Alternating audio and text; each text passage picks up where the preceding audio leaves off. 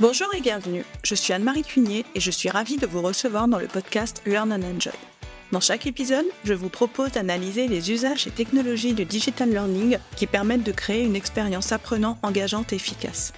Avec des experts et professionnels du monde de la formation et de l'éducation, nous décoderons ensemble les bonnes pratiques qui marchent et les outils et méthodes qui permettent de transformer l'expérience d'apprentissage pour créer un effet waouh auprès des apprenants. Laissez-vous inspirer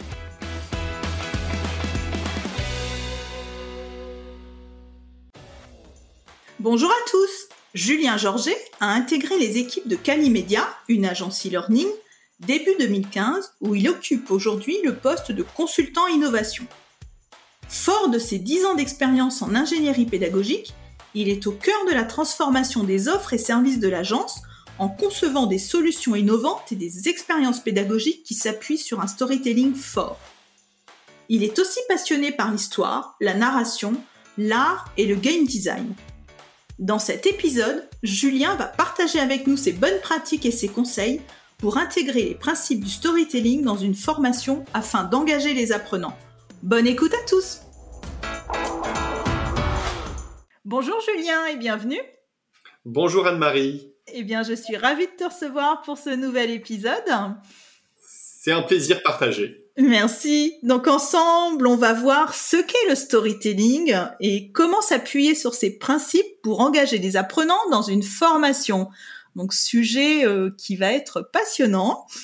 Et pour commencer, donc est-ce que tu peux te présenter, nous dire quel est ton parcours et quel est ton rôle au sein de Calimedia Bien sûr. Alors moi c'est Julien Georget et j'aime beaucoup les histoires. C'est pas nouveau, j'aime bien les raconter, j'aime bien les dénicher, j'aime bien qu'on me les raconte. Euh, j'aime bien les analyser aussi, les construire, les améliorer. Euh, je voulais être archéologue au début, c'est ma formation initiale. Je voulais être bibliothécaire, je voulais être libraire, euh, je voulais bosser dans un musée, je voulais être prof. Donc il y a quand même un fil rouge, il y avait toujours quelque chose à transmettre et souvent, pas très loin d'un côté ou de l'autre, il y avait des histoires. Et il a fallu choisir, hein, on peut pas vraiment euh, toujours tout faire. Non. Donc euh, j'ai commencé ma vie professionnelle dans l'enseignement. J'ai été euh, professeur de littérature et d'histoire pendant quelques années. Et c'est à travers cette expérience que j'ai découvert ce qu'on appelle dans le milieu de l'enseignement les TIS, donc les technologies de l'information et la communication pour l'enseignement, ce que dans le milieu de la formation professionnelle on appelle plutôt digital learning maintenant. Et c'est le sujet que ça m'avait vraiment intéressé, c'est que j'avais voulu approfondir euh, cette question de l'usage des technologies pour construire et transmettre des connaissances, des compétences. Et donc la suite euh, de la vie professionnelle, c'était assez naturellement euh, chez Calimedia, donc qui est une, agence spécialisée dans le digital learning que j'ai rejoint d'abord en tant qu'ingénieur pédagogique, concepteur pédagogique. Donc j'ai conçu et rédigé des parcours de formation à distance. donc vidéo, e-learning, storyboard, serious game, euh, script d'interview, surtout pour des grands comptes. Puis j'ai un peu plus travaillé euh, sur la phase euh, commerciale, en soutien de l'équipe commerciale, sur tout ce qui va être analyse des besoins, conception vraiment globale des réponses pédagogiques qu'on apporte aux besoins de nos clients. Et aujourd'hui, euh, je suis un peu sorti de vraiment de l'opérationnel quotidien et j'interviens plus sur des euh, missions de stratégie de formation, euh, missions de conseil de stratégie de formation pour des grands comptes. Et j'ai pris en charge en interne le pilotage de notre démarche d'innovation pédagogique. Donc je travaille sur euh, l'usage des nouvelles technologies, comment on peut ou non, pourquoi ou non les intégrer à nos parcours de formation, euh, explorer ce qui se faisait avant aussi et qu'on a peut-être oublié depuis, retrouver quelques bonnes idées, mélanger tout ça pour pouvoir proposer à nos clients euh, et surtout à leurs utilisateurs. Bon, moi, c'est quand même ça que j'ai le plus à cœur, à leurs utilisateurs finaux, à leurs apprenants, euh, des parcours de formation efficaces et engageants. Hmm, passionnant, j'imagine, au quotidien. D'ailleurs, je vais faire un petit coucou à Gérard Pécou, hein, donc qui est le président de Calimedia et qui mm. euh, est qui est l'hôte du podcast Never Stop Learning, donc un podcast confrère. Et avec qui on a souvent l'occasion d'échanger justement sur l'innovation pédagogique, les nouvelles modalités. C'est des sujets qui reviennent souvent euh, en interne et en externe, comme tu le signales, à travers notamment les podcasts où l'on, Gérard a le plaisir de, de recevoir des experts de la sphère de la formation digitale. Oui, tout à fait. Eh bien donc, on va rentrer euh, dans le cœur du sujet. Donc, et, bah, je te propose de commencer par nous dire euh, quelle est ta définition euh, du storytelling? Le storytelling, pour toi, c'est quoi? Alors, moi, je vois souvent le storytelling présenté de façon très simple comme l'art de raconter des histoires. C'est tout à fait, c'est un bon, c'est un très bon point de départ, je pense. Euh, on peut peut-être y préférer quelque chose d'un tout petit peu plus précis, je dirais l'art d'utiliser les bonnes techniques pour raconter une bonne histoire. Parce que derrière, il y a des techniques. Euh, c'est pas quelque chose qui se fait forcément spontanément dans toutes les situations. Il y a des outils qu'on peut utiliser, il y a des méthodes qu'on peut appliquer. Euh, c'est quelque chose que l'on fait depuis très longtemps parce que bah, une, bonne histoire, c'est quelque chose de très fort, de très puissant. Euh, on s'en sert depuis la nuit des temps pour euh, transmettre des connaissances déjà.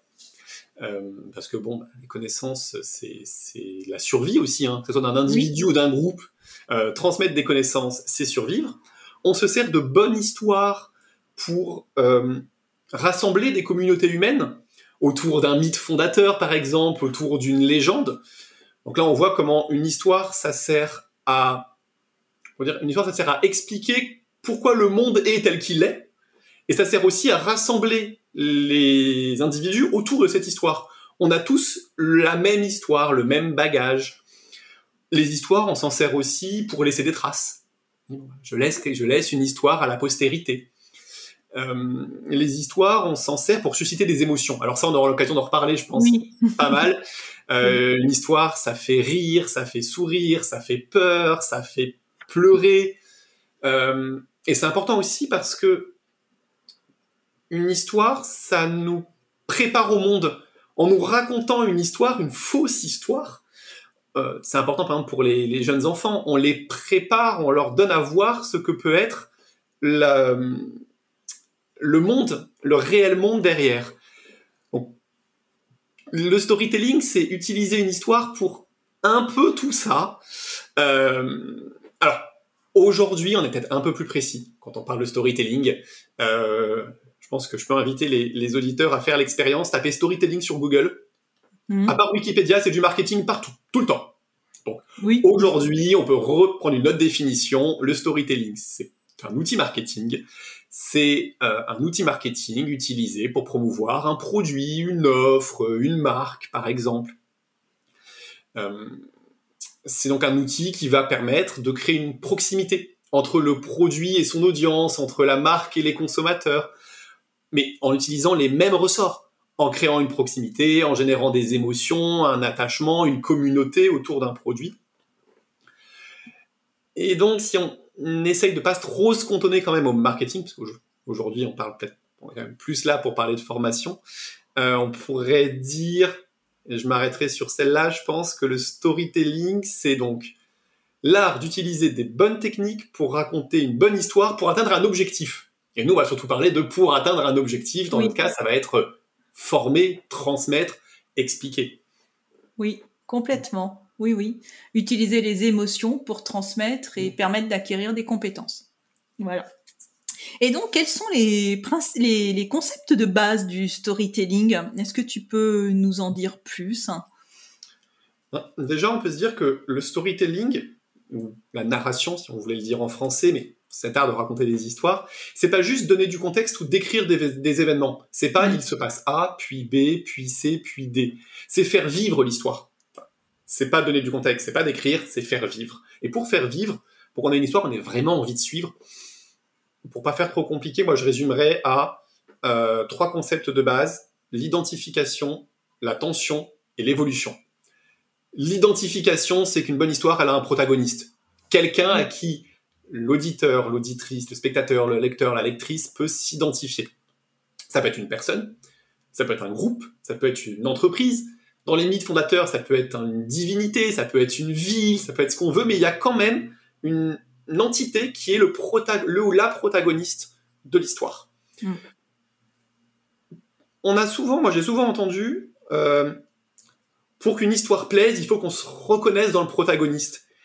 Je suis pas, je ne suis pas complètement d'accord. On peut avoir des protagonistes qui sont vraiment différents de nous. Ça ne nous empêche pas d'apprécier l'histoire. Je pense qu'on a tous euh, en tête un livre qu'on a lu ou un film qu'on a vu où on n'a rien en commun avec le héros ou l'héroïne, strictement rien, et pourtant ça a marché. Pourtant on est rentré dedans. Et ça, ça vient pour moi des deux autres points. Euh, donc ça c'était l'identification, la tension. Pour qu'une histoire soit intéressante, il faut qu'il se passe quelque chose. Il faut que ça bouge, il faut que tout ne soit pas joué d'avance. Donc une histoire, en général, il y a des difficultés, des défis, il y a un conflit qu'on va essayer de dépasser. Et c'est ça qui va, qui va rendre l'histoire dynamique, engageante, prenante, et qui fait qu'on peut avoir envie de la suivre spontanément, même si j'ai rien en commun avec le personnage que je vois, mais je comprends ce qu'il vit. Et par empathie, je me projette dans son histoire. Et le troisième concept de base, c'est l'évolution. Une histoire, elle ne termine pas comme elle se commence. Quelque chose va changer. Notre héros, notre héroïne va apprendre, va progresser, va s'accomplir, va, de certaine façon, on pourrait dire, euh, changer le monde changer le monde ou son monde. Et une bonne histoire, un protagoniste défini et intéressant. Une tension et une évolution du protagoniste à travers ces tensions. Pour moi, ce serait ça si on veut vraiment résumer les, concepts de base. Ah bah écoute, pour illustrer, euh, je vais donner l'exemple euh, du de, de l'intégrale que je viens de finir de lire, euh, qui est donc Twilight. Et comme tu le dis, bah, j'ai rien à voir forcément avec l'héroïne, mais j'ai été complètement happée par l'histoire. Hein, c'est la deuxième fois que je la lis, et, et ça décrit complètement ce que tu viens de dire quelque part. Et on retrouve les trois éléments l'identification, l'attention et l'évolution. Bah, c'est parfait parce que j'avais dans l'idée d'utiliser un exemple, mais le tien fonctionne très bien. Moi, j'allais dire, je suis pas un hobbit, et pourtant j'ai bien aimé les Seigneurs des Anneaux. Je me suis reconnu dans les personnages, euh, et pourtant j'ai pas grand chose à voir avec eux, mais j'ai peut-être au fond quelque chose à voir avec ce qu'ils vivent, parce que ce qu'ils vivent me parle. Oui, bah voilà, voilà, voilà, voilà. Bah moi, je suis pas un vampire, mais j'ai quand même été par par l'histoire. et, donc, euh, pourquoi va-t-on utiliser le storytelling en formation? Quels vont en être les, avantages? Alors, je, pourrais faire une réponse qui est un petit peu volontairement euh, à côté en disant de toute façon, on le fait forcément. On fait toujours du storytelling quand on fait de la formation, puisqu'on met en mots, on met en images, on on structure quelque chose d'abstrait, une connaissance, une compétence, quelque c'est une idée, et on va, à travers, hein, quand on est formateur, à travers notre voix, à travers nos mots, à travers la vidéo qu'on va tourner, à travers le podcast qu'on enregistre, on va déjà forcément raconter une histoire. Mais bon, ce serait un peu limité de répondre que ça. Euh, d'ailleurs, on peut quand même faire le parallèle.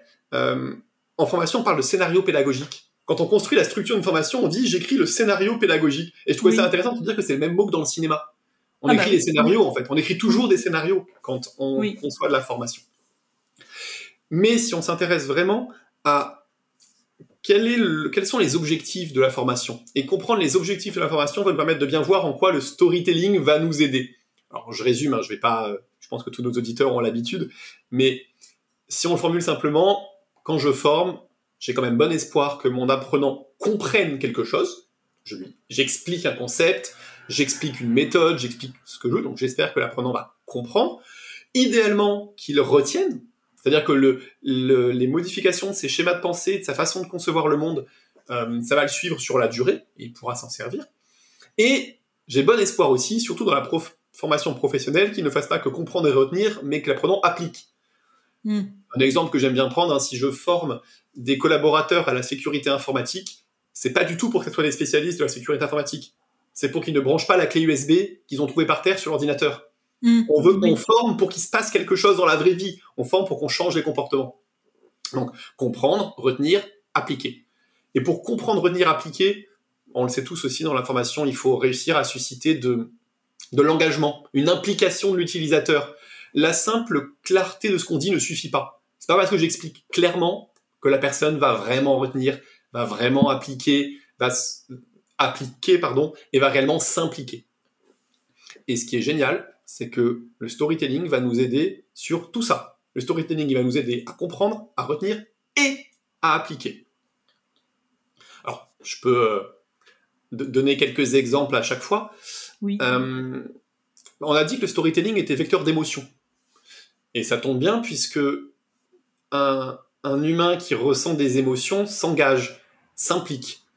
Premier avantage du storytelling, susciter un engagement, une implication de l'utilisateur à travers l'émotion. On sait que l'émotion, c'est un bon moyen aussi de renforcer la mémorisation. J'avais là, je, vais prendre l'exemple, je vais raconter euh, l'exemple de quand moi j'étais lycéen. On avait un, enseignant, c'était un professeur de grec ancien. Alors inutile de vous dire que c'était pas forcément la classe où on était tous les plus euh, concentrés, impliqués, où on révisait nos cours à chaque fois. On écoutait, il était fort intéressant, mais on travaillait pas beaucoup. Et c'est un enseignant qui avait une image que je trouvais euh, assez forte. Alors il n'était pas du tout spécialiste en neuropédagogie. Euh, je pense qu'aujourd'hui certains auditeurs euh, hausseraient peut-être les sourcils sur le, la métaphore qu'il utilisait, mais je la trouve quand même assez intéressante. Il disait les connaissances que l'on travaille, imaginez que c'est une amphore. Vous construisez votre amphore, prof de grec, pas prof de grec pour rien, et cette amphore, après, vous l'enfouissez dans votre mémoire. Et quand vous allez vouloir retrouver la connaissance, quand vous allez voir retrouver ce que vous avez appris, vous allez essayer d'aller attraper l'amphore. Donc pour ça, vous allez attraper l'anse. Si vous avez juste appris, c'est-à-dire que vous avez lu votre leçon, votre amphore a, votre amphore a une anse. Donc quand vous allez la retrouver, ça va être un peu compliqué de l'attraper. Elle est peut-être enfouie au milieu du fatras de votre cerveau, de tout ce que vous avez appris. Vous allez avoir du mal à l'attraper. Si vous révisez beaucoup, que vous relisez votre leçon, que vous re-relisez votre leçon, vous allez construire une grande anse. Ça va déjà être un peu mieux, un peu plus facile de l'attraper, un peu plus facile de la retrouver. Mais par contre, c'était un professeur qui racontait des histoires tout le temps.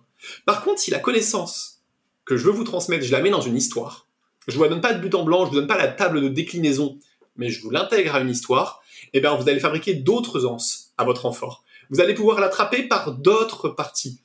Vous allez l'attraper par le héros de l'histoire. Vous allez l'attraper par ce que l'histoire vous a évoqué. Vous allez l'attraper par ce que votre petit camarade a dit sur l'histoire. Et vous allez vous souvenir de l'anecdote, de la blague qu'il a fait. Et en multipliant les anses de votre amphore, vous allez beaucoup plus facilement retrouver votre connaissance. D'ailleurs, pas de surprise, c'était un enseignant qui aimait beaucoup la musique aussi, et quand on travaillait dans notre...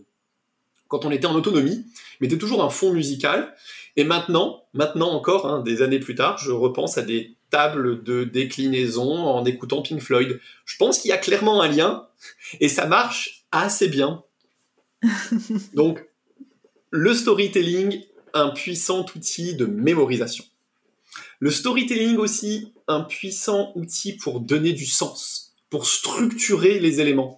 Parfois, on doit transmettre des, des informations qui sont difficiles de créer du lien entre elles. Donc, on a une forte tendance à les oublier. Or, notre cerveau adore les liens logiques. Notre cerveau, il aime les histoires, les structures. D'abord A, et parce que A se passe mal, alors on arrive à B, puis on trouve C pour la résoudre. Alors, je vais on n'aura peut-être pas le temps de se lancer dans une longue histoire, mais on peut prendre l'exemple le plus basique, et je pense qu'on s'en souvient tous. Comment on fait pour se souvenir des conjonctions de coordination? Ornica. mais, mais où est donc Ornicar? Bah oui. On les a assemblés pour créer une unité qui a du sens, un autre sens que celui qu'on voulait transmettre à la base. Et notre cerveau adore le sens, donc on s'en souvient. Alors Oui. que dans le désordre, aucune chance de les retrouver. Enfin, en tout cas, moi, j'y arrive pas. Oui, non, moi non plus.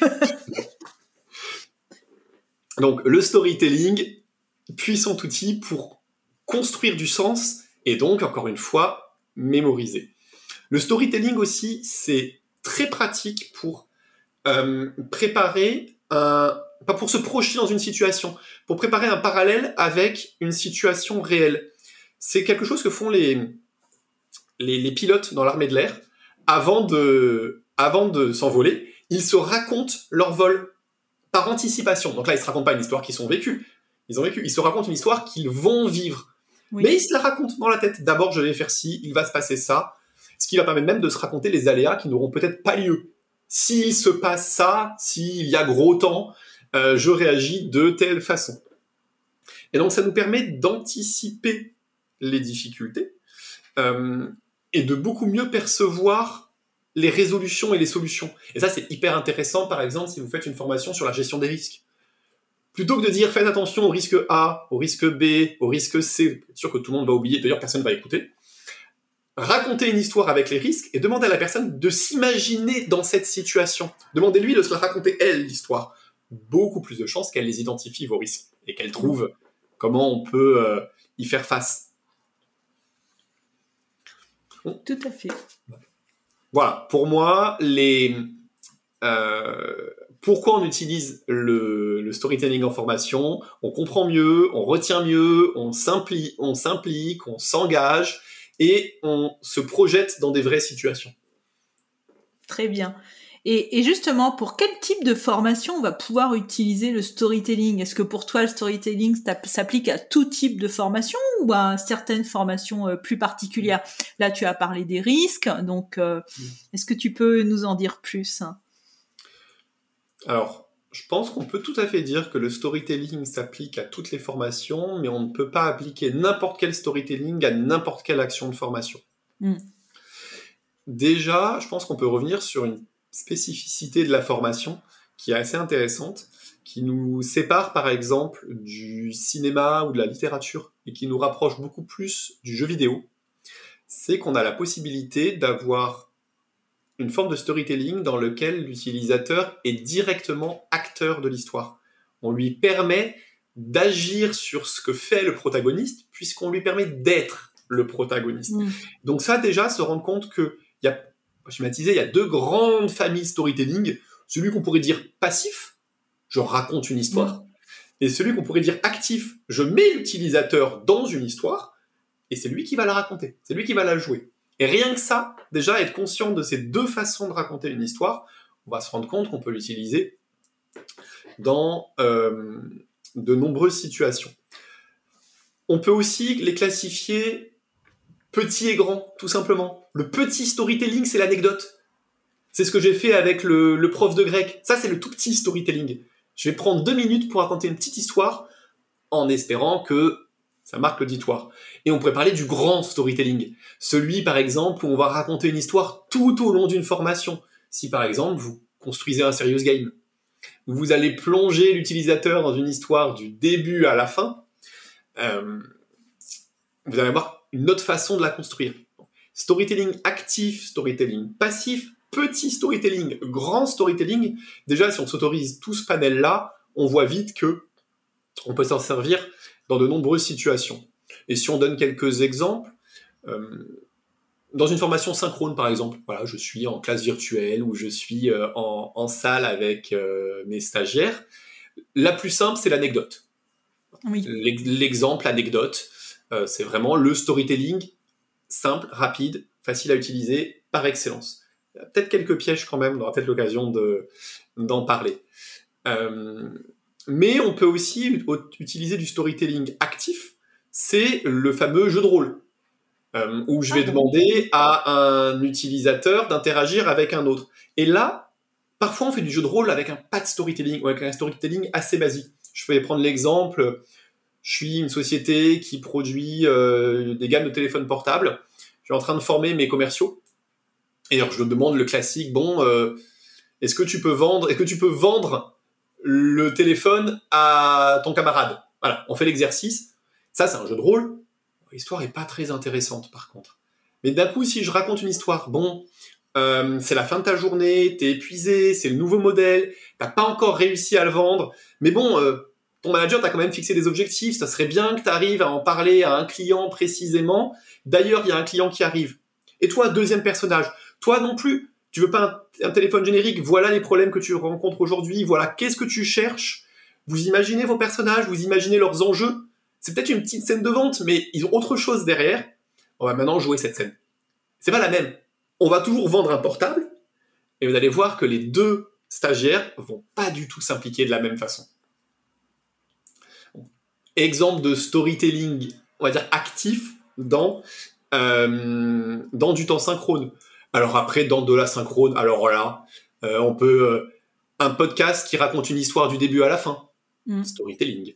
un serious game où on immerge l'apprenant, on lui demande, par exemple, vous êtes manager d'une équipe, on a créé le serious game avec les avatars de tous les membres de l'équipe, amenez votre équipe au succès, mais chaque membre de l'équipe a ses défis à dépasser storytelling.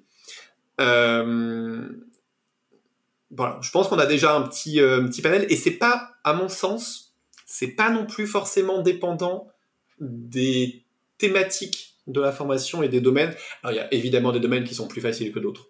On va pas se mm. mentir. Euh, plus la formation a une dimension humaine forte, RH, management, vente, euh, plus ça va être facile de créer du storytelling. Avec l'exemple que j'ai donné euh, précédemment, hein, par exemple. Mais on peut aussi sur des formations vachement techniques et juridiques.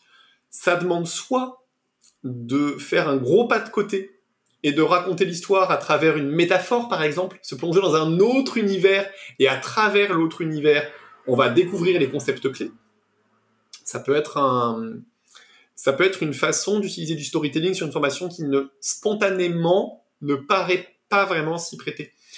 Euh, pour un exemple un peu plus concret, on avait travaillé chez Calimedia pour un constructeur automobile euh, qui voulait former ses, ingénieurs et ses chefs de projet à des méthodes de conception, notamment à la méthode design to cost et à l'éco-design. Ce sont vraiment des, processus de conception d'engins techniques, en l'occurrence des voitures, des camions. Euh, et ce qu'on a fait, c'est qu'on s'est projeté dans le futur. On s'est dit, ben voilà, on est euh, chez ce constructeur, on est en 2100, et on lance un grand défi, parce que réchauffement climatique, un dérèglement climatique aussi oblige, il nous faut le bus du futur, mais un bus sans aucune consommation. Un bus parfait, le bus de rêve.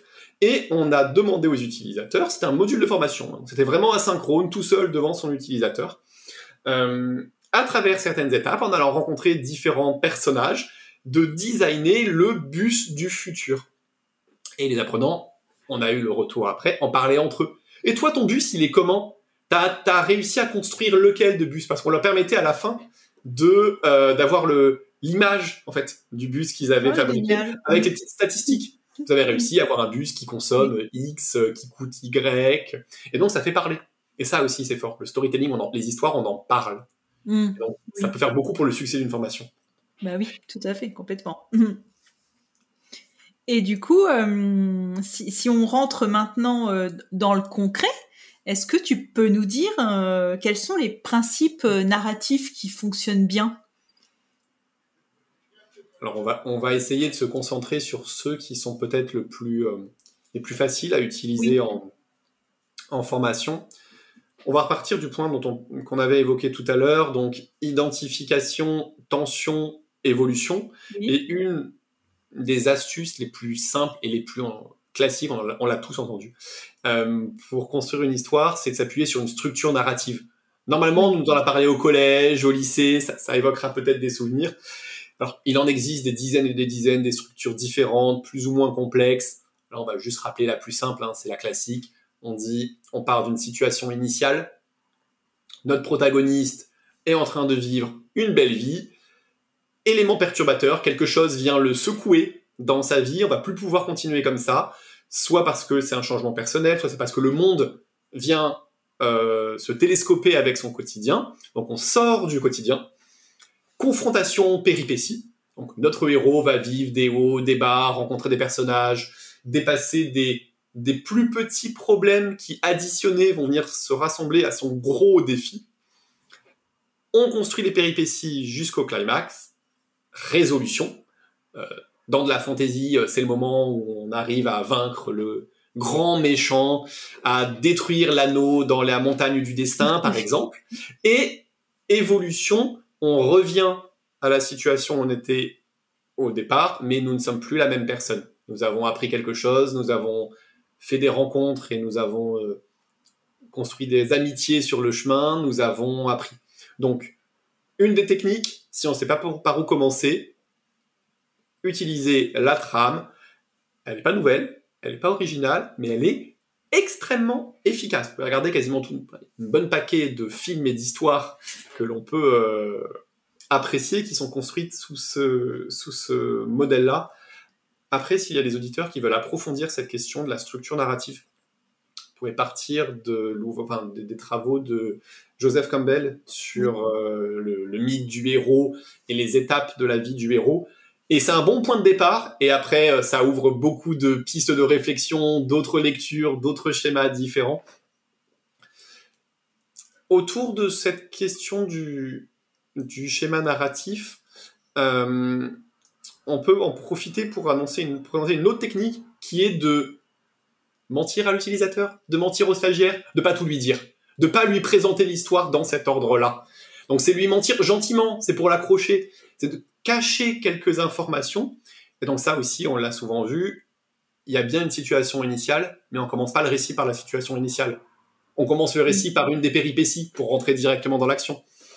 Euh, ça permet aussi de donner un rôle beaucoup plus actif à votre apprenant, parce qu'il va peut se mettre dans la peau d'un enquêteur. Qu'est-ce qu'on raconte comme histoire là? Où est-ce qu'on veut m'amener? Et dès qu'il commence à réfléchir, dès qu'il commence à se poser des questions, c'est gagné. C'est-à-dire qu'il est dans votre histoire. D'accord. Donc il y a un intérêt à avoir votre structure en tête, mais pas la suivre. Tricher, retourner l'ordre, surprenez. C'est aussi quelque chose que bah, nous, chez Calimedia, on l'a utilisé plusieurs fois avec des, sur des projets euh, pour nos clients, c'est d'utiliser un storytelling qui commence par un flashback. Euh, ou plus. Enfin, où l'ensemble même du, parcours est un flashback. Au tout début, on part d'une situation catastrophique. Bon, ben. Telle, euh, telle usine a explosé. On avait pris des exemples assez lourds, on avait eu des matières nucléaires qui avaient disparu ce qui est quand même un problème relativement conséquent pour une entreprise qui fait du transport de matières nucléaires. On avait aussi le cas euh, sur des modules euh, de formation dédiés à la lutte contre la corruption ou à la fraude. Bah, des, des, des, cas où euh, on commence directement, bah, l'entreprise vient de se prendre une énorme amende, on a une partie de nos équipes qui sont encore en procès. Qu'est-ce qui s'est passé? Comment on en est arrivé là? Qu'est-ce qu'on aurait pu faire pour que ça ne se passe pas comme ça? Et donc ça, c'est ce que vous dites au tout début, et après on rembobine le fil. Bah oui, tu et on raconte l'histoire depuis le début, mm, mm, mm. mais on va essayer de pas arriver à la même situation finale. On va essayer de sauver les meubles cette fois. Oui, de trouver les solutions. Exactement. Et là, on revient sur ce qui est, pour moi, vraiment puissant dans euh, le storytelling en formation, c'est qu'on peut rendre l'utilisateur acteur. Donc on n'est pas obligé de lui dire voilà ce qu'il aurait fallu faire. On peut lui dire cherche. Essaye de réfléchir par toi-même. Qu'est-ce qu'on aurait pu faire pour que ça ne finisse pas de cette façon? En fait, du coup, vous avez deux histoires.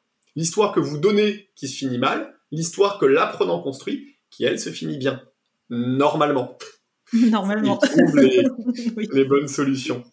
Et euh, ça fait le lien vers une autre technique, euh, vraiment le, le binôme euh, choix-conséquence. Donnez vraiment un rôle à vos utilisateurs. Euh, rendez-les acteurs, mais au sens de théâtre. Faites-en des acteurs de l'histoire qu'ils racontent. Ils peuvent prendre des décisions. Ça marche en jeu de rôle face à face. Ça marche évidemment quand vous êtes en train de construire un module sur Storyline, par exemple, avec différents embranchements dans le parcours. Laissez l'utilisateur choisir. Par contre, faites en sorte que les choix aient des conséquences. Parce qu'un choix qui n'a pas de conséquences, c'est pas un choix, c'est du gadget, c'est des paillettes. Mm. Mais un choix qui change quelque chose, ça permet à l'apprenant de se rendre compte qu'il a vraiment fait un choix. Ah oui, il s'est passé tel événement parce que j'ai pris telle décision. L'apprenant voit le lien logique entre l'action et la conséquence, et si par exemple je suis sur une formation sur la sécurité, généralement c'est ça que je veux. Je veux que l'apprenant comprenne que le fait d'avoir laissé traîner un outil peut déclencher un accident. Il y a un lien de, cause, à, effet. Voilà. Mm. Et donc plutôt que de le dire sans rendre compte, ah oui c'est moi qui ai laissé traîner l'outil. Du coup dans le dans mon module, c'est mon collègue, il y a une petite scène là, et c'est mon collègue qui a glissé dessus.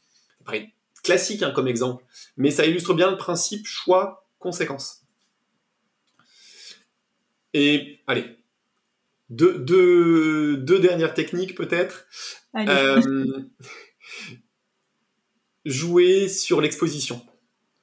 L'exposition, c'est le moment où vous allez plonger l'utilisateur dans votre histoire. Alors, on a pris l'exemple tout à l'heure, à l'instant, du, flashback, euh, où on présente quelque chose qui se passe mal. L'idée générale, c'est une introduction, une exposition qui pose des questions plus qu'elle n'y répond. Parce que si vous répondez dès l'introduction de votre formation, si votre storytelling donne déjà les réponses, pourquoi j'écouterai la suite? Pourquoi j'aurais envie de suivre votre histoire si je sais déjà tout? Donc, commencez par une scène, une scène ou une ligne de dialogue ou une anecdote à l'oral, n'importe quoi qui pose une question. Euh, une, illustration, une photographie qui est très utilisée par de nombreux profs de géographie. Je m'en suis servi moi-même, je pense que mes collègues des années après euh, s'en servent encore. C'est une photographie euh, prise à Sao Paulo, où l'on voit d'un côté de la photographie les favelas, et de l'autre côté, mais c'est la même photographie, hein, c'est juste le, le, photographe a pris un angle où on voit à gauche les favelas et à droite, il y a un magnifique building avec des terrasses à chaque étage. Sur chaque terrasse, il y a une piscine. Les tons des couleurs sont pas les mêmes. La verticalité à droite, l'horizontalité à gauche, la richesse à droite, la pauvreté à gauche. Projetez ça à une classe. Dites rien, rien du tout. Et l'histoire commence toute seule. Hmm. Les élèves vont dire pourquoi? Qu'est-ce qui s'est passé? Comment on en est arrivé là Et vous pouvez embrayer sur une leçon sur les inégalités socio-économiques, euh, programme de euh, terminale euh, géographie, c'est parti. L'exposition fait beaucoup.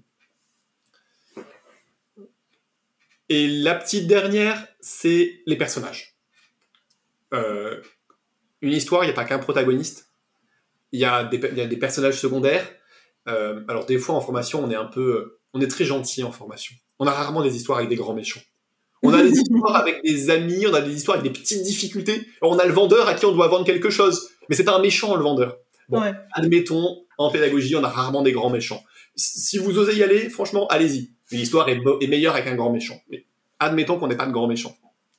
On peut quand même avoir des alliés et soigner un petit peu vos alliés. Euh, Donnez-leur une petite personnalité, même si on le voit rapidement, même si on sait que c'est pas le cœur du propos, mais on va s'en souvenir. Euh, un, cas classique dans la formation que je vois beaucoup euh, dans les modules de formation, là on est vraiment plutôt dans la formation asynchrone, c'est euh, on fait jouer à l'utilisateur le rôle d'un nouvel arrivant dans une entreprise, dans un entrepôt, dans une usine, et on lui dit tu seras accompagné par insérer ici la figure du mentor. Et en fait le mentor va nous accompagner tout au long du module pour nous donner des tips, nous expliquer des choses. Alors le mentor, ça marche vachement bien. Ça aussi, c'est classique hein, en, narration. On peut trouver plein d'histoires avec le mentor. Par contre, je vois beaucoup de formations où le mentor accompagne l'apprenant jusqu'à la fin. Et ça, par contre, si vous regardez un film, ça n'arrive jamais. Le, mentor, il meurt toujours au milieu. Ah, oui. C'est pas pour rien. Parce que si le mentor est là jusqu'à la fin, comment, comment on progresserait? Hmm. euh, Luke Skywalker, il s'en sort à la fin, Yoda est mort, Obi-Wan Kenobi est mort. Dans Le Seigneur des Anneaux, Gandalf disparaît au milieu de l'histoire. Euh, vous pouvez prendre énormément d'exemples. Le mentor, en général, sort de l'histoire à un moment pour laisser la place au protagoniste de grandir. Et eh bien, faites pareil dans vos modules. Au bout d'un moment, laissez l'apprenant se débrouiller. Arrêtez de lui expliquer, arrêtez de le prendre par la main, lancez-le un peu et voyez-le raconter sa propre histoire. Ah, très intéressant, j'avais pas pensé à ça, tu vois. Et, est-ce que tu peux nous, donner un exemple euh, de storytelling particulièrement réussi, que toi tu trouves particulièrement réussi, qui t'a marqué? Alors, je vais en prendre euh, deux. Euh, un que je connais bien parce qu'on a travaillé dessus, nous en interne chez Calimedia, et un qui, est, qui est externe et que j'ai eu le, plaisir, j'ai eu le plaisir de profiter moi-même. Euh, en interne, on a réalisé euh, pour un groupe dans la banque assurance une formation sur le lead management. Et c'était une volonté du client, là aussi, hein, d'avoir euh, une formation qui surprend, dont on parle, dont on parle entre utilisateurs. Alors, on s'est demandé qu'est-ce qu'on va qu'est-ce qu'on va pouvoir construire. Et ce qu'on a proposé, c'est un parallèle avec euh, l'émission euh, Colantin. On a fait exprès de prendre parallèle que les personnes vont probablement connaître, comprendre. C'était une formation en plus euh, à destination d'un public français. On pouvait prendre des références intégralement françaises. C'était facile pour ça parce que un des petits pièges parfois de raconter des histoires, c'est bien de se demander à qui on les raconte. Est-ce que tout le monde a les mêmes références? Mais là, c'était bon. Et on a raconté l'histoire de quatre apprenants, personnages, qui partaient en séminaire sur le Lean, sauf que leur avion s'est craché sur une île déserte. et qu'il va falloir que nos utilisateurs survivent. Sauf que, évidemment, tout ça, c'était faux. C'était, il y avait un présentateur, donc on avait un présentateur qui reprenait le présentateur de Colanta, évidemment, hein, avec ses petits euh, mimiques euh, orales et gestuelles. et nos apprenants allaient devoir à travers une série d'activités pédagogiques. On était aussi sur la formation à distance. Hein, C'était une série de modules de formation produits avec Storyline 360 pour les personnes qui ont l'habitude de se servir de l'outil pour se, se projeter. et on leur c'était une série d'activités pédagogiques où il fallait que les personnes, enfin, que l'utilisateur explore son environnement, récolte des euh, ressources pour construire un abri, pour euh, soigner les blessés, pour euh, construire un radeau. Et on avait fait en sorte que chacune des étapes de, de, la survie, en fait, chacun des, des, des enjeux de survie du groupe qu'on avait mis sur l'île, pour le, pour le dépasser, pour y arriver, il fallait appliquer des méthodes du lean management faire attention à son environnement, par exemple, prioriser, bien identifier les problèmes. Et donc, on a utilisé une sorte de, pas de côté. On est sorti de l'univers de l'entreprise pour raconter une autre histoire dans un autre environnement. Donc, ça surprend, ça fait parler, mais aussi ça donne du sens. Parce qu'en fait, pour les utilisateurs, c'était encore plus concret de survivre, de construire un radeau. On se rendait bien compte pourquoi c'était important de prioriser euh, les éléments. Pourquoi c'était important de bien réfléchir aux problèmes Parce que si on se pose le mauvais problème, si on se pose le mauvais problème, on pose la mauvaise solution, et le radeau il coule et on s'en sort pas. Donc ça c'est un exemple que l'on a fait en interne et euh, nous c'est même devenu une, une, blague en interne parce que la, la collègue qui a travaillé sur ce module euh, avait mis des castors. dans l'île, plusieurs fois, on rencontre des castors.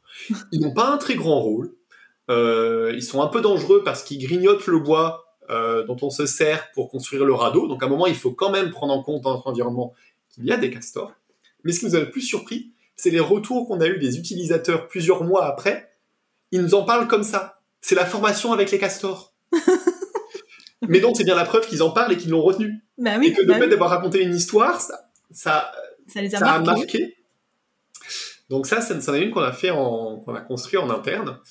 Et euh, un exemple que moi j'ai beaucoup aimé, euh, on est à la frontière de la formation et de l'information. Je, crains hélas qu'il ne soit plus disponible aujourd'hui, mais ça parlera peut-être à certains auditeurs. C'était un serious game disponible en ligne qui s'appelait Jeu d'influence. C'était une coproduction entre France Télévisions et une agence de presse, je crois que c'était Première Ligne. Euh, donc c'était un serious game qui était basé sur juste le choix, donc c'était des images à plat. Euh, et l'apprenant était amené à faire une série de choix qui influençait sur une série de jauges. Et en fait, l'apprenant jouait euh, un patron d'entreprise. Petite boîte euh, familiale, 5-6 employés, je crois. Peut-être un petit peu plus, je me souviens pas trop, ça fait quelques années maintenant. Mais par contre, entreprise qui était plongée dans un scandale. Le, il y avait un, événement dramatique, euh, le, le, directeur technique de l'entreprise euh, se suicidait et on ne savait pas pourquoi. Qu'est-ce qui s'était passé? Est-ce qu'il y avait un lien euh, avec l'entreprise? Et en fait, c'était une formation, enfin une expérience plutôt, presque une expérience dont le rôle, dont l'objectif pardon, était de découvrir le rôle des spin doctors, ces personnes qui accompagnent euh, les politiciens, les patrons d'entreprise, à se construire une image et à préserver leur image dans, le, tumulte des événements médiatiques. Parce que nous, nous jouions le patron de l'entreprise. Donc évidemment, nous avions les journalistes à la porte, les scandales, la presse qui parlait de ce qui nous arrivait, la police qui enquêtait. Donc on était soumis au stress, il fallait que l'on préserve quand même la réussite de la pérennité en fait de notre entreprise. Et donc on faisait appel à un spin doctor. Et donc on découvrait à travers le jeu le rôle de ce personnage assez obscur assez ambivalent parce que plusieurs fois il va nous conseiller de mentir de masquer la vérité de nous montrer sous le meilleur jour. Et nous en tant que joueurs on n'est pas obligé de l'écouter. Et c'est en ça que le euh, jeu était particulièrement intéressant c'est que les choix et les conséquences étaient mis au premier plan est-ce que j'écoute le spin doctor? Bon, je mens un peu, j'essaye de sauver les apparences. Est-ce que je m'écoute moi? Mon éthique personnelle, ma déontologie? Mais ça a aussi des implications. Euh, et donc ça marchait hyper bien. Et d'autant plus que les techniques narratives utilisées euh, étaient très efficaces. choix-conséquences, plonger dans l'action dès le début. Il y avait un traitement médiatique avec des images euh, très sombres, une légère musique de fond un peu inquiétante, un peu angoissante, à chaque fois qu'il y avait une décision difficile. Donc même l'expérience entière était construite pour nous plonger dans la peau de quelqu'un qui est mal à l'aise. Et donc, on ressentait ses émotions. C'est ça.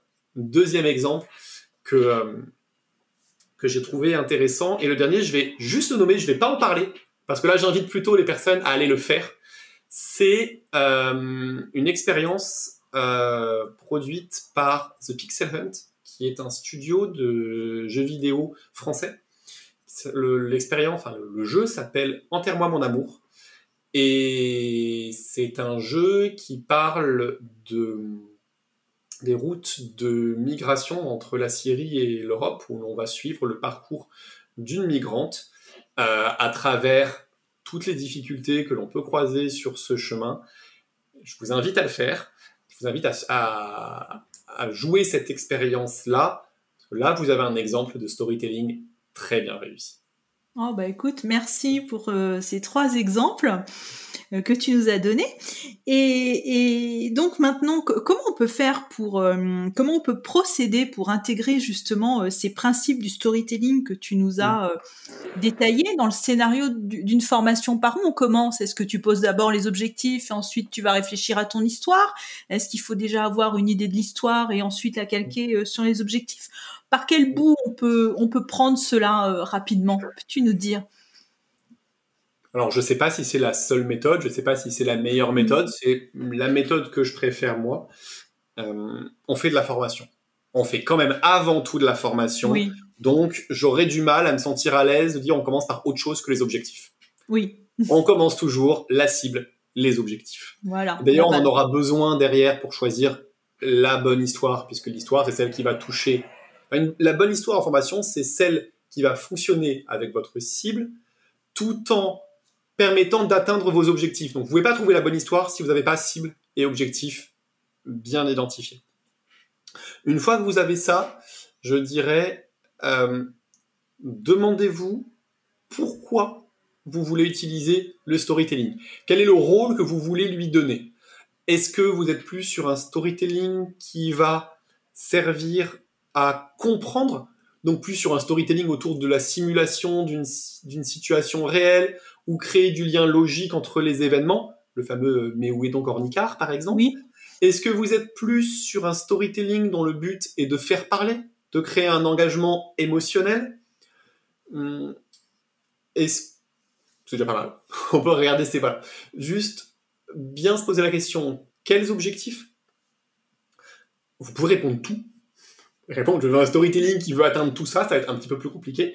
Il faudra peut-être y réfléchir un peu plus longtemps, mais il n'y a pas de mauvaise réponse. en gros, demandez-vous pourquoi j'intègre le storytelling. Ça va vous aider à choisir la bonne histoire.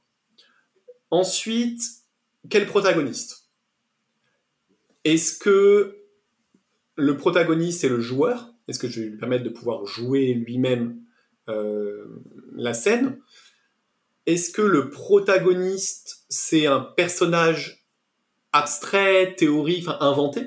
Euh, dans l'exemple de Colanta, on a inventé des apprenants fictifs que l'on plonge sur une île déserte.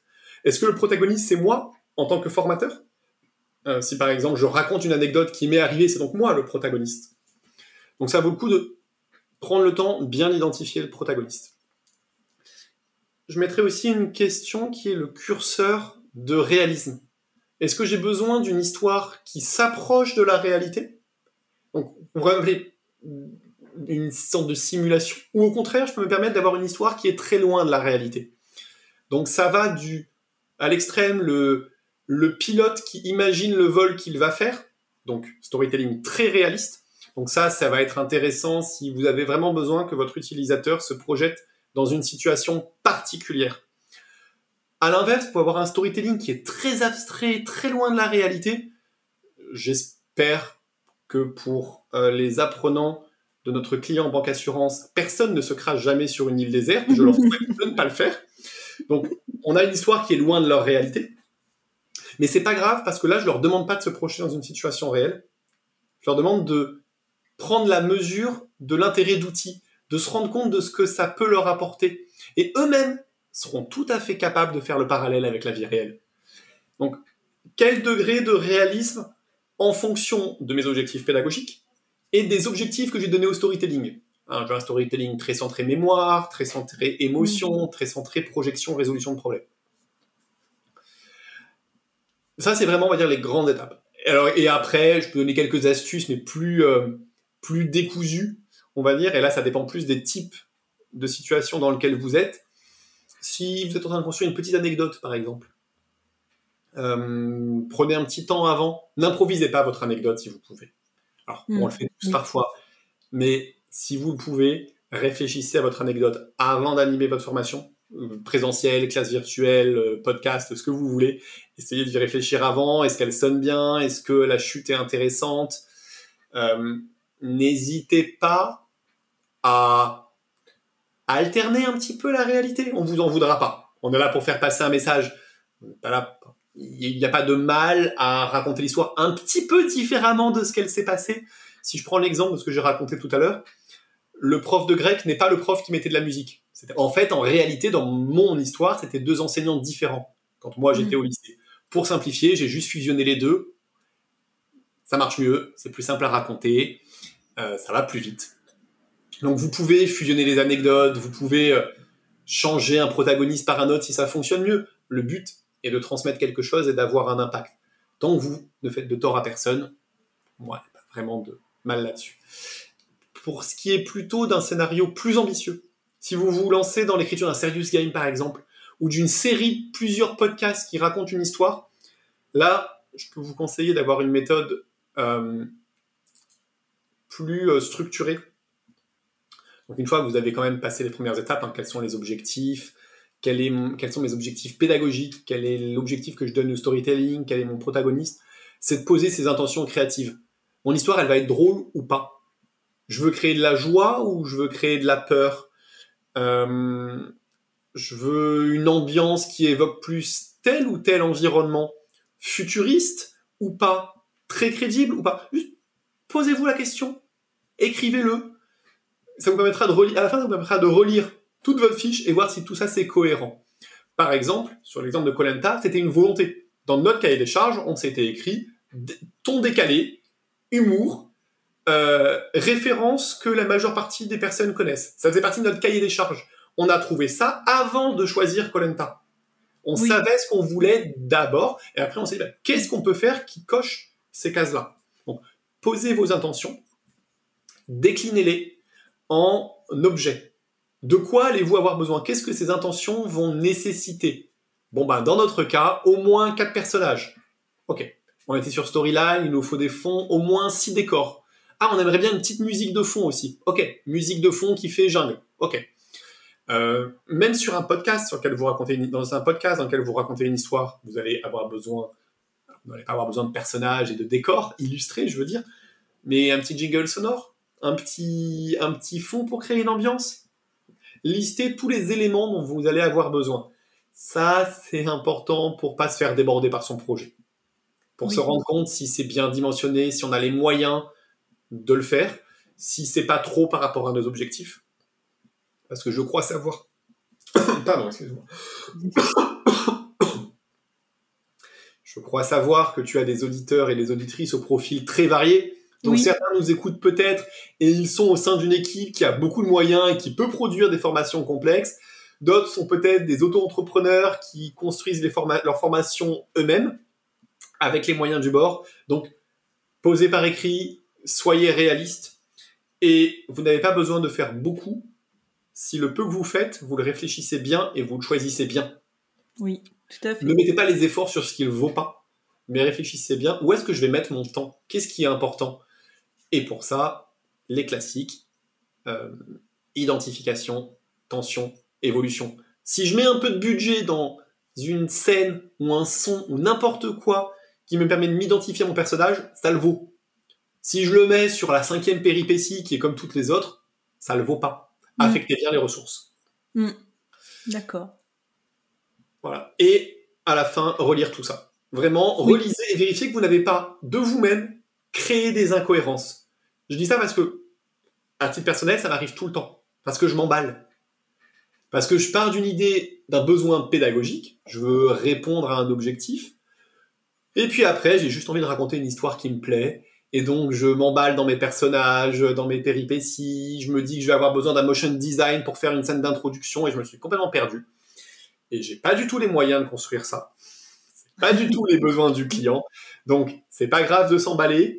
Relisez-vous, réalignez, et ne jetez pas les idées de trop. Elles peuvent vous servir une autre fois, par contre. Oui, tu peux les garder de côté et puis euh, t'en servir plus tard. eh bien, merci beaucoup Julien pour euh, cet épisode euh, passionnant. On va arriver donc à la fin, donc avec la question de conclusion que j'ai préparée. Donc, quels seraient tes conseils pour écrire un storytelling qui marque vraiment les apprenants? Trois, quatre conseils très rapidement. Tu en as déjà donné plein pendant l'épisode, mais de façon synthétique. Alors, de façon synthétique, euh, surprendre, créer un décalage, créer quelque chose à quoi l'on ne s'attend pas, et idéalement créer quelque chose qu'on ne s'attend pas, qui génère une tension, qui génère des questions, qui génère de l'inconnu. Premier conseil. Deuxième conseil, ne prenez pas vos utilisateurs pour des idiots. Si votre histoire vous paraît bancale, vous pouvez être sûr qu'elle leur paraîtra bancale aussi. Si votre histoire a des trous, ils vont les voir. Euh, surtout si vous faites de la si vous faites de la formation pour adultes et surtout si vous ne maîtrisez pas la diffusion de votre histoire, vous créez un module, vous créez un podcast et vous savez pas qui va l'écouter réellement, qui va le suivre. Essayez d'avoir quelque chose qui est relativement euh, je vais pas dire consensuel, c'est pas le but parce que j'ai dit à l'avance qu'il faut créer de l'attention, mais quelque chose qui a une chance de faire mouche sur un public assez large si vous savez pas à l'avance à qui vous vous adressez. Et si vous avez des doutes, faites lire votre concept à quelqu'un d'autre, tout simplement. Faites-le lire à plusieurs utilisateurs, enfin, plusieurs euh, collègues, amis, familles. Vous pouvez le raconter à une plante verte aussi. Je pense que ça marche assez bien, comme ça vous, écoutez vous-même. Et vous vous rendrez compte. Si ça sonne mal, changez, revenez en arrière, le faites pas. Euh, restez humble. On n'a pas les moyens de grands studios d'animation en général dans l'information. On est même triste, on n'a généralement même pas les moyens des services communication et marketing qui font des campagnes de pub qui ont des fois dix fois le budget de nos petits parcours de formation. C'est comme ça. Euh, donc vous pouvez être fou dans les idées que vous avez, mais essayez de rester humble dans la réalisation, dans l'ampleur de vos projets. Et le dernier conseil, le plus important pour moi, n'oublions pas que l'on fait de la formation. Donc ne perdons pas de vue les objectifs. On croise deux niveaux de scénarisation on a une scénarisation pédagogique. Je veux atteindre des objectifs et je mets en place des moyens pour atteindre ces objectifs. Et j'ai une scénarisation narrative. Je raconte une histoire, je fais vivre quelque chose. On fait de la formation, ne laissez pas la deuxième prendre le pas sur la première. Le but, c'est quand même d'atteindre des objectifs pédagogiques. Eh oui. principal objectif. Eh bien, merci beaucoup Julien. Moi, tu m'as complètement embarqué pendant cette heure autour du, du storytelling. Donc, j'espère que ce sera le cas aussi de nos auditeurs. C'était vraiment passionnant. Tu as vraiment donné une foule de conseils. Donc, euh, comme d'habitude, dans les notes de l'épisode, bah, je mettrai ton contact LinkedIn hein, si nos auditeurs souhaitent te contacter. Je mettrai aussi avec plaisir. Voilà, je mettrai aussi le site de Calimedia où on peut voir quelques démos, je crois aussi des productions euh, réalisées. Voilà. Et puis je mettrai aussi euh, quelques ressources que tu vas euh, me donner du coup pour illustrer encore plus euh, l'épisode. En tout cas, encore un grand merci. Merci à toi de m'avoir proposé de, participer. Merci à tes auditrices, à tes auditeurs. J'espère que le podcast les aura intéressés. Oh bah écoute, quelque chose. Ouais, en tout cas, moi, il m'a vraiment, vraiment intéressé. Merci beaucoup. À bientôt, mm. Julien. À bientôt, Anne-Marie. Merci à toi. Merci. J'espère que cet épisode vous a plu. Si vous aimez le podcast Learn and Enjoy et si vous avez envie de me soutenir, de m'aider à faire connaître ce podcast, la meilleure façon, c'est de me laisser une note 5 étoiles sur Apple Podcast ou un petit commentaire. Pensez aussi à vous abonner pour être informé de la sortie des prochains épisodes. Et pour rester en contact ou me proposer un thème que vous souhaitez que j'aborde, vous pouvez me rejoindre sur LinkedIn. Vous me trouverez sous mon nom, Anne-Marie Cuignet. Je vous dis à très vite pour un nouvel épisode.